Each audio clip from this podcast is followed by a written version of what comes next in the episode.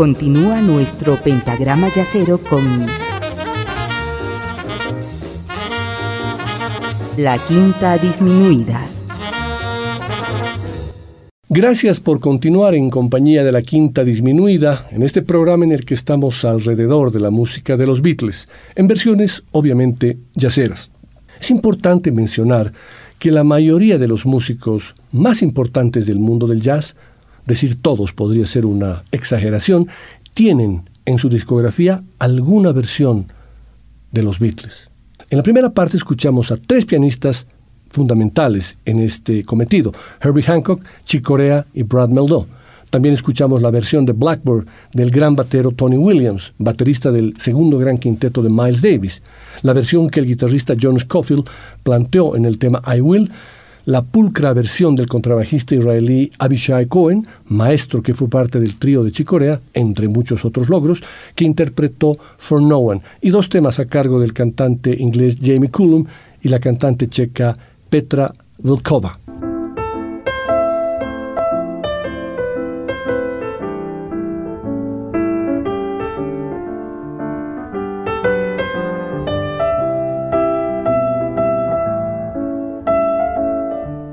En esta segunda parte quiero compartir con ustedes algo diferente. Escucharemos más de una versión de un mismo tema de los Beatles para que ustedes puedan comprobar cómo los músicos de jazz imprimen su impronta desde las infinitas aristas que permite el jazz. Pero antes de ello, quiero que comencemos con el audio que gentilmente me envió un músico fundamental del rock en Bolivia, mi gran amigo Grillo Villegas. Completamente emocionado de escuchar esta hermosa canción de los cuatro y que seguramente será la última. Pero es un cierre maravilloso de una historia irrepetible.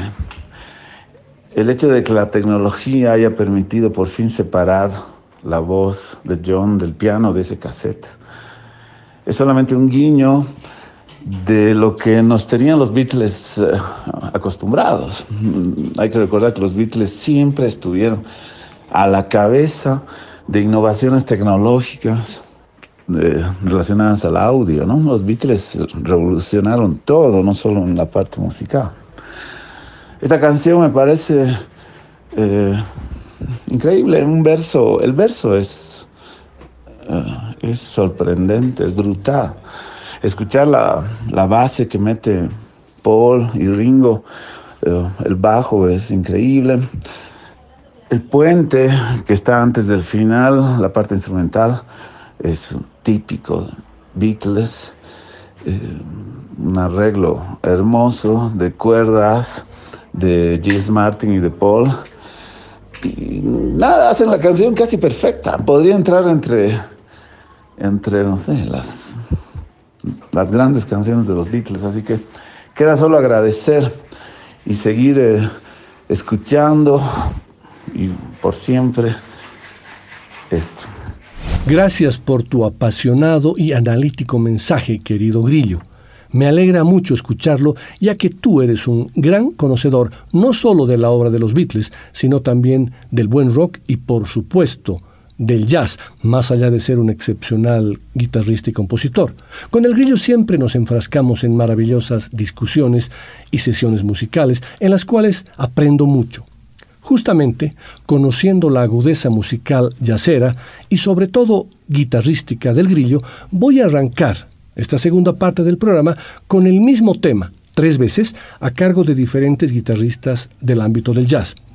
Y no se preocupen, no pongan stop a su reproductor ni cambien de sintonía, ya que a pesar de escuchar el mismo tema tres veces, ustedes podrán comprobar cómo cada músico imprime su sello particular en su toque, sacando a la luz sus más intrínsecos sentimientos, pasiones, fantasmas, aspiraciones y motivaciones. Hasta me animaría a decir que a través de la escucha profunda y minuciosa de estas interpretaciones, uno puede sacar conclusiones psicoanalítico-musicales. Empecemos con la versión de And I Love Her, a cargo del gran guitarrista Pat Metheny.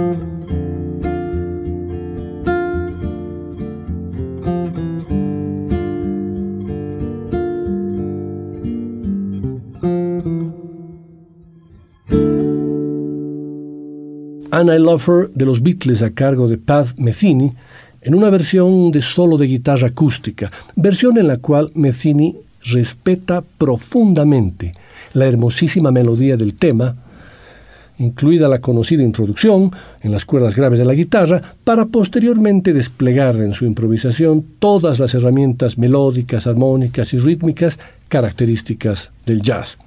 Algo completamente diferente al enfoque que le da a ese tema Aldi Meola, quien desde el inicio plantea una serie de piruetas malabarísticas y acrobáticas que, desde mi humilde punto de vista, quitan la pureza y magia de la melodía, para en su improvisación enfrascarse en una lucha consigo mismo que demuestra evidentemente su virtuosismo, pero que por momentos genera una enredadera melódica y rítmica. A ver, ¿qué opinan ustedes?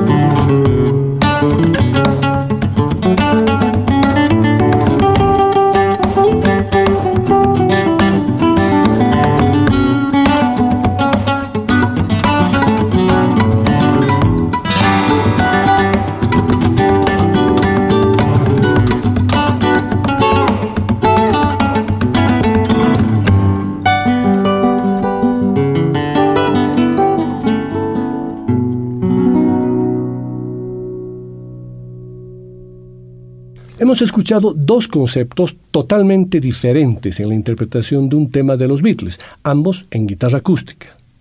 Yo tengo mi propia conclusión al respecto en los diferentes enfoques. Ustedes saquen la suya. Y para sellar esta degustación guitarrística yacera, les propongo que escuchemos al gran guitarrista Mike Stern en la interpretación del mismo tema de los Beatles, el clásico And I Love Her.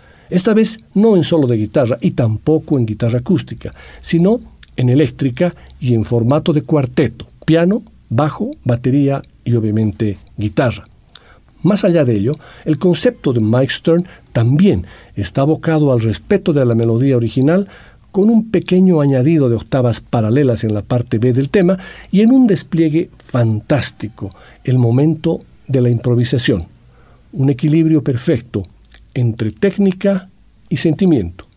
Ahí va.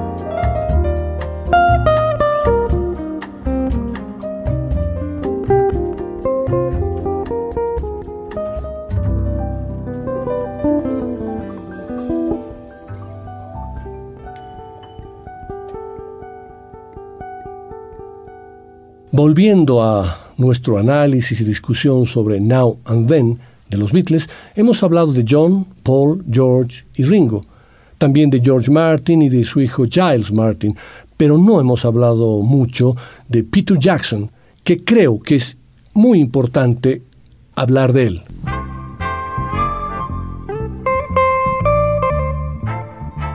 Peter Robert Jackson, nacido en Wellington el 31 de octubre de 1961, es un director, guionista y productor de cine neozelandés, conocido especialmente por dirigir, producir y coescribir la trilogía cinematográfica de El Señor de los Anillos, La Comunidad del Anillo del 2001, Las Dos Torres del 2002 y El Retorno del Rey del 2003, así como su precuela, la trilogía del Hobbit, Un viaje inesperado, 2012 la desolación de Smaug, el 2013, y La batalla de los cinco ejércitos, el 2014.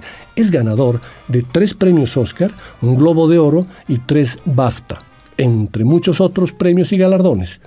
Pero para nuestros temas musicales, Peter Jackson es el director del documental The Beatles Get Back, que explora la realización del álbum Let It Be de los Beatles hice un programa al respecto el 25 de noviembre de 2021, programa que pueden escucharlo en el blog y en Spotify. Ese documental que les comento se estrenó justamente el 25, 26 y 27 de noviembre del año 2021. La película se basa en el material originalmente capturado para el documental del año 1970 del director Michael Lindsay Hogg sobre el mencionado álbum. The Beatles Get Back trata de reconstruir la película de Lindsay Hogg para mostrar la amistosa camaradería que aún existía entre los miembros del grupo y para desafiar las antiguas afirmaciones que aseguran que los músicos en ese momento tenían una pésima relación entre ellos. Tras haber realizado el profundo y perfecto documental The Beatles Get Back de 2021, este afamado director fue el encargado de poner en el mismo escenario a Paul McCartney, John Lennon, Ringo Starr y George Harrison para el video promocional de Now and Then, lo que parece será la última canción del cuarteto de Liverpool. Now and Then, esta íntima balada que hoy es el eje de la quinta, tiene en su estructura compositiva varios elementos de las épocas más clásicas de los Beatles, hecho que fue muy cuidado por Paul McCartney y Ringo Starr, últimos sobrevivientes al grupo. Días antes del lanzamiento de Now and Then, la banda ya había liberado el documental detrás de la grabación, también dirigido por Peter Jackson, el cual reúne el proceso de producción. Jackson se refiere al video como una colección de tomas descartadas, invisibles en la bóveda, donde los Beatles están relajados, divertidos y bastante sinceros. Tejimos humor en algunas imágenes filmadas en el 2023. El resultado es bastante loco y proporcionó al video el equilibrio muy necesario entre lo triste y lo divertido. Me di cuenta de que necesitábamos la imaginación de cada espectador para crear su propio momento personal de despedida de los Beatles.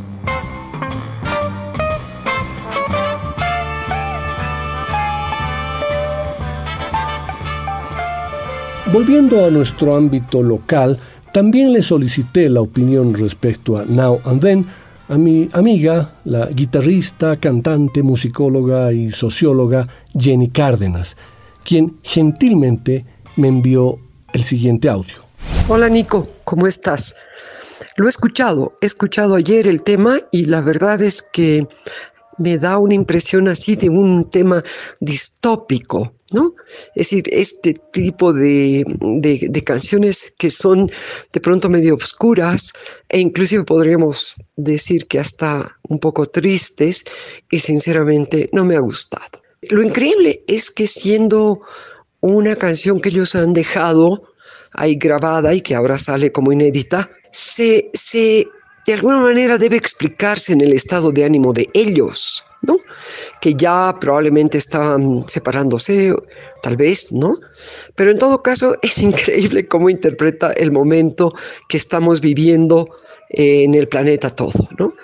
Un planeta, una humanidad distópica, con tantas guerras, con tantas eh, tristezas que, estamos viviendo. Entonces, eh, eso me parece esta canción de los Beatles. Un abrazo, querido Nico.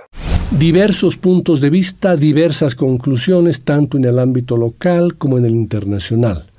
¿Qué les parece si les comento algo que leí en una nota de la BBC?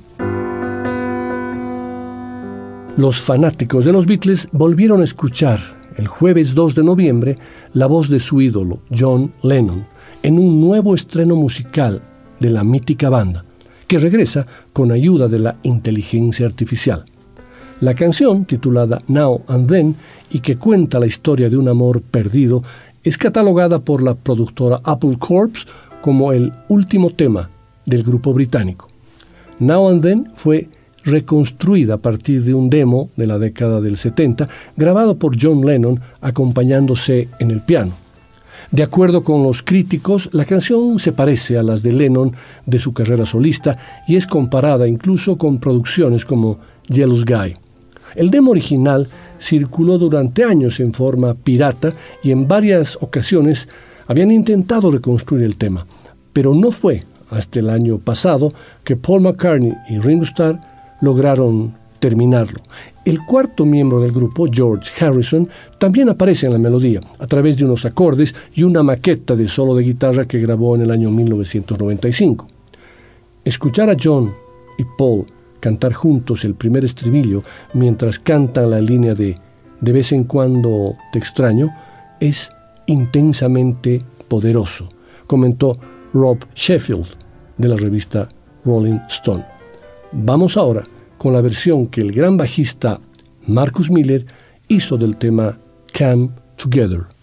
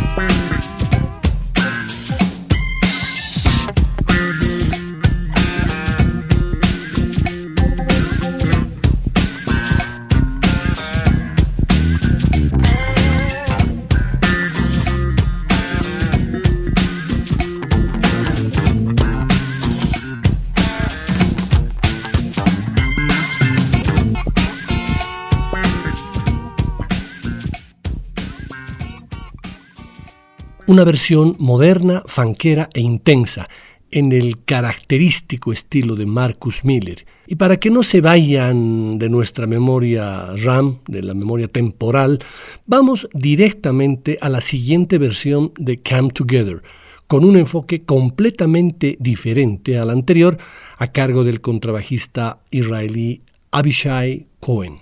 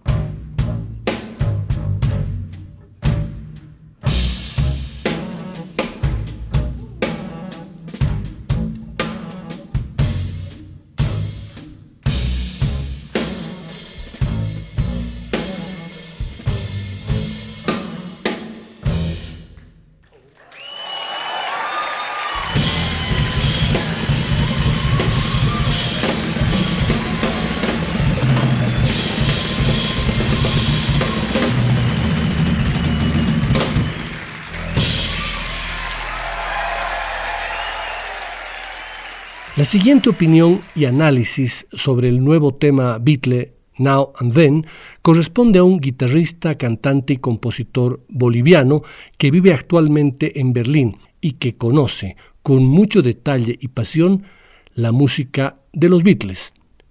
Nico Peña, sí, mi hijo.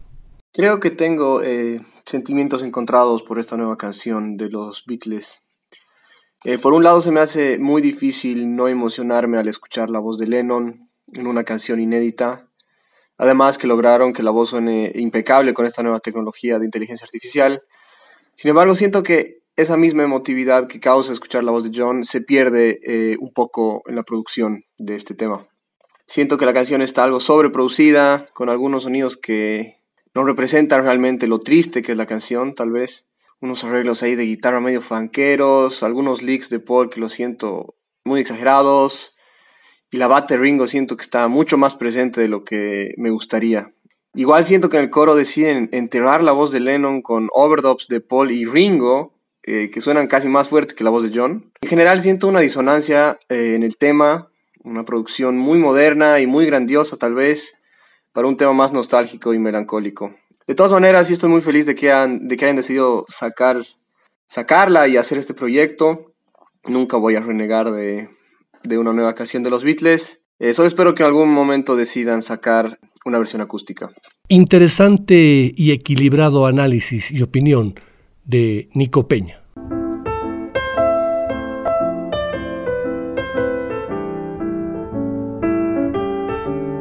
Escuchamos versiones yaceras de los Beatles en solo guitarra, piano solo, dúos, tríos, cuartetos, quintetos, así que estamos listos para llegar a la Big Band.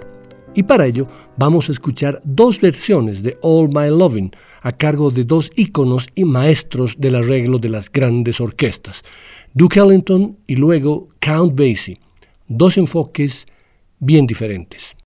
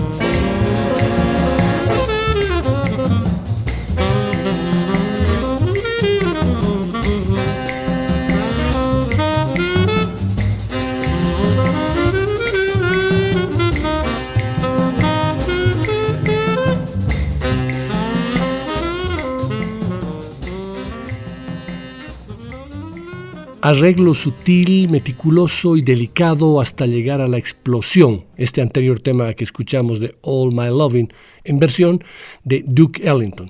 Seguro que la locomotora rítmica llena de swing de Count Basie nos hará mover las piernas y nos hará bailar desde el principio.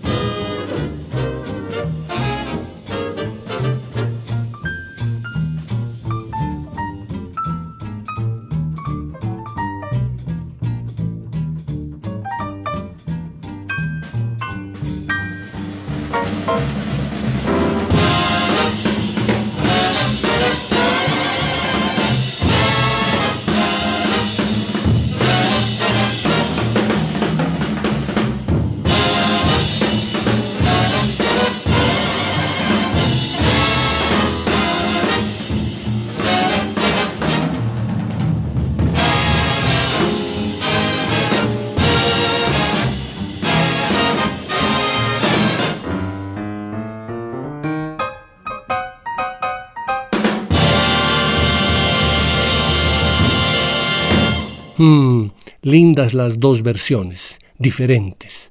Difícil elección.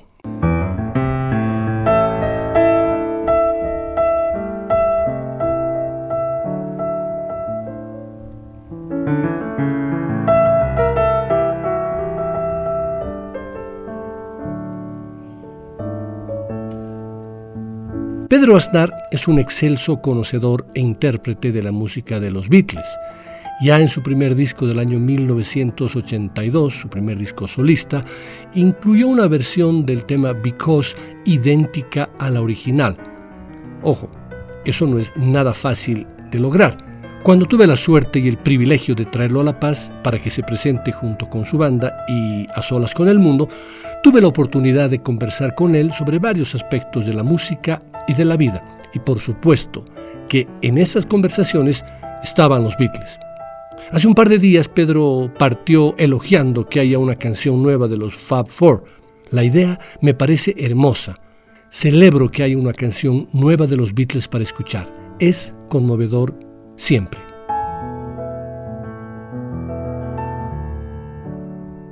De todas maneras y en confianza, procedió a explayarse sobre sus peros.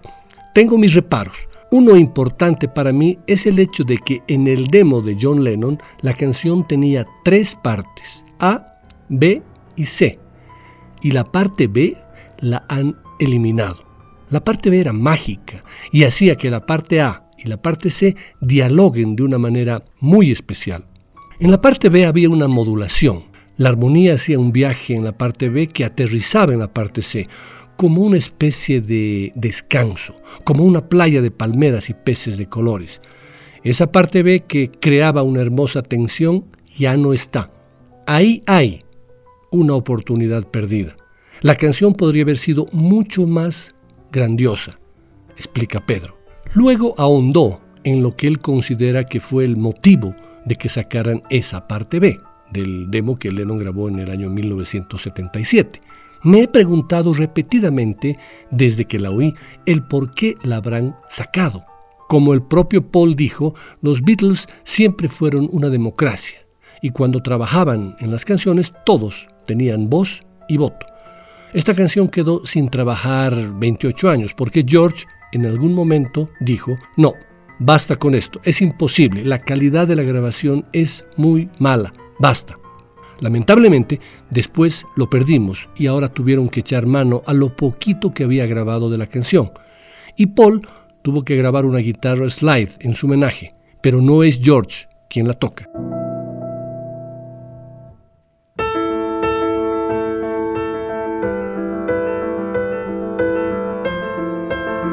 Lamentablemente la cosa se quedó un poco trunca en ese sentido, asegura el histórico bajista de Cerú Girán y colaborador de Charlie García, Pedro Aznar. Voy a especular en voz alta, adelanta Pedro antes de las posibles razones de cortar parte de Now and Then en el resultado final.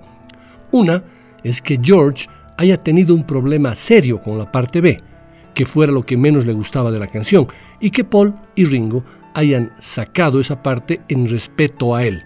Busqué por todos lados y encontré en solo un sitio el reclamo, que explicaba cómo la habían sacado y cortado.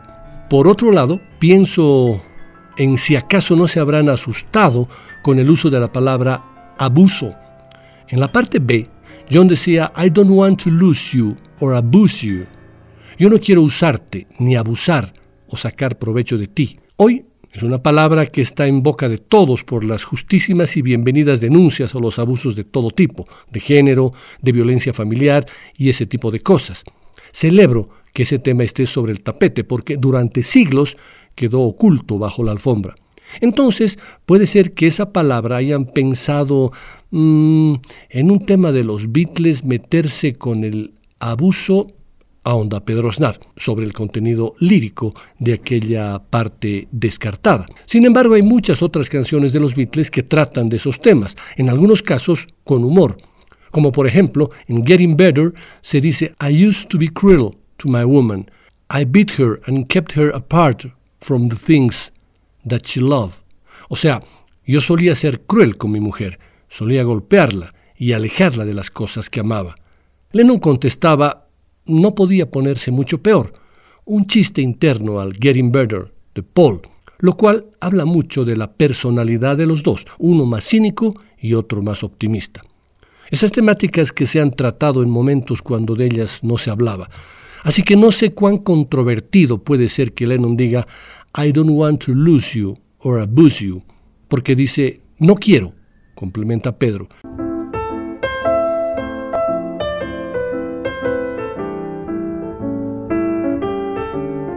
Yo también especulo al respecto desde la quinta disminuida y posiblemente alguien dijo, déjalo así, es decir, let it be.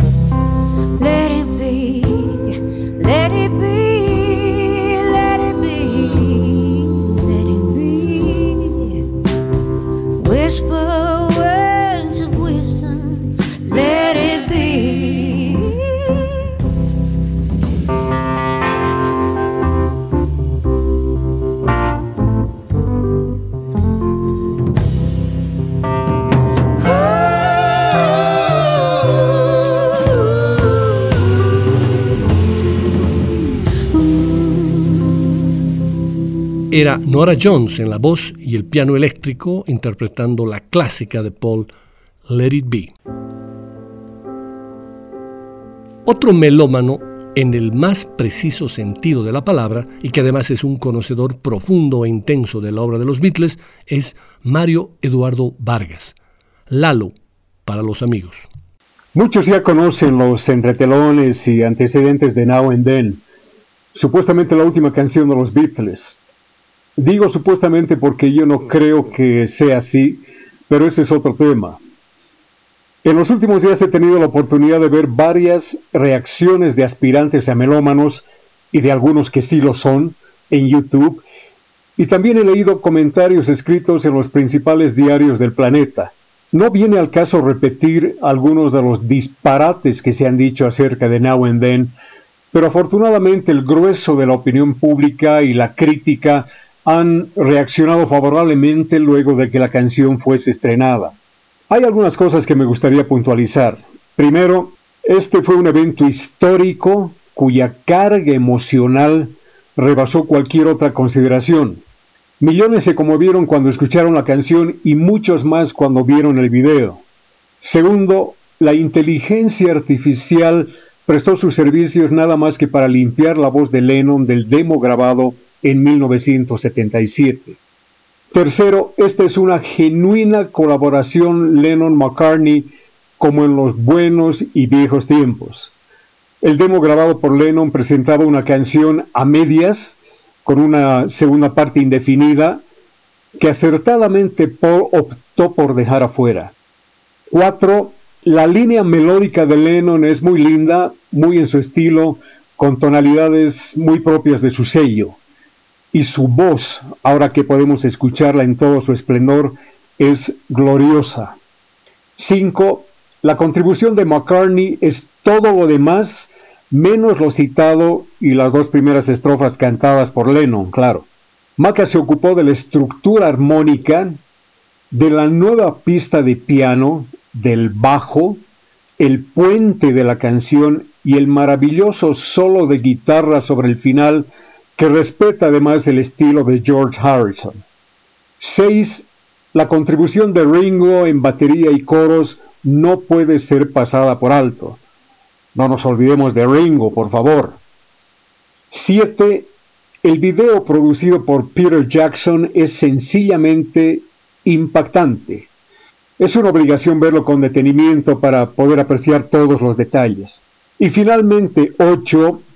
Esta sí es una canción de los Beatles porque refleja, repito, la forma en que Lennon y McCartney solían trabajar. Uno de ellos tenía un trozo de música incompleto y el otro lo ayudaba a terminarla. Now and Then refleja ese modus operandi. Now and Then es una gran canción y es digna de estar ahora incluida en la discografía inmaculada de la banda. Y hay que aplaudir la determinación y amor empleados por McCartney para completar esta canción después de tanto tiempo. Y para el cierre, ¿cómo es posible que una banda siga en los primeros planos 53 años después de su separación? Los Beatles fueron, son y serán siempre únicos. Muchas gracias, querido Lalo, por ese tu preciso y completo análisis de lo que significa Now and Then para todos los seguidores de los Beatles. Y habiendo escuchado una versión soul en la voz de Nora Jones, el anterior tema, la pongo a la par de la siguiente interpretada dulce y hermosamente por Gregory Porter con un arreglo de cuerdas hermoso y una guitarra clásica a cargo del montenegrino Milos Karadaglik.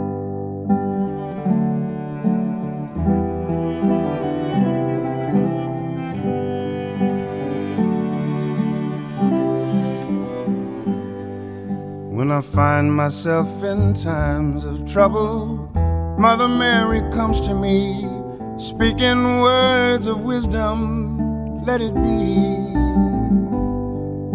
And in my hour of darkness, she is standing right in front of me, speaking words of wisdom, let it be. Let it be, let it be, let it Whisper words of wisdom, let it be.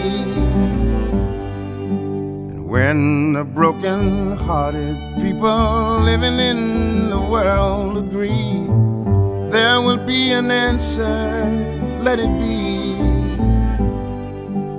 Though they may be parted, there is still a chance that they will see there will be an answer. Let it be. Let it be. Let it be. Let it be. Let it be. There will be an answer. Let it be. Let it be. Let it be. Let it be. Let it be. There will be an answer.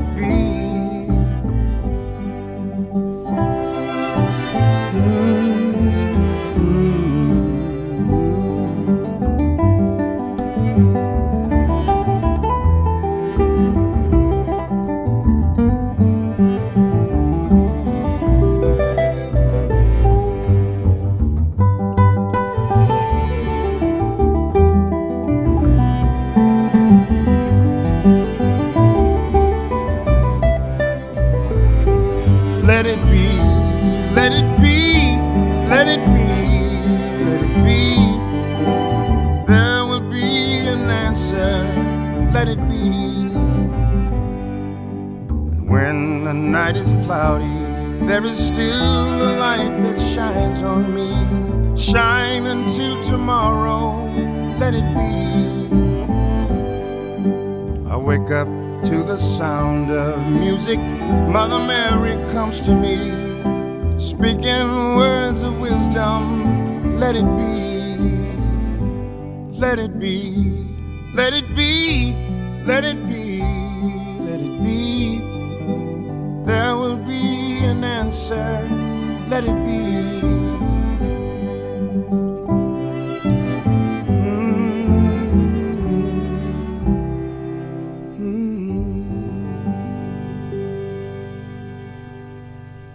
Hasta aquí hemos llegado en esta sesión de la quinta disminuida. Nos hemos pasado unos buenos minutos, pero valía la pena hacerlo, eh, encarando lo que fue la semana pasada el lanzamiento y la publicación del último tema de los Beatles, según Paul, pero he querido compartir con ustedes, a pesar de que la temática puede no estar directamente vinculada al mundo del jazz, pero por la importancia, la pasión y el amor que uno tiene por la música de los Beatles, me ha permitido combinar esto con versiones muy lindas en concepto jazzero de los Beatles. Muchas gracias por su compañía y hasta nuestra siguiente sesión. La Quinta Disminuida. Una producción de Nicolás Peña.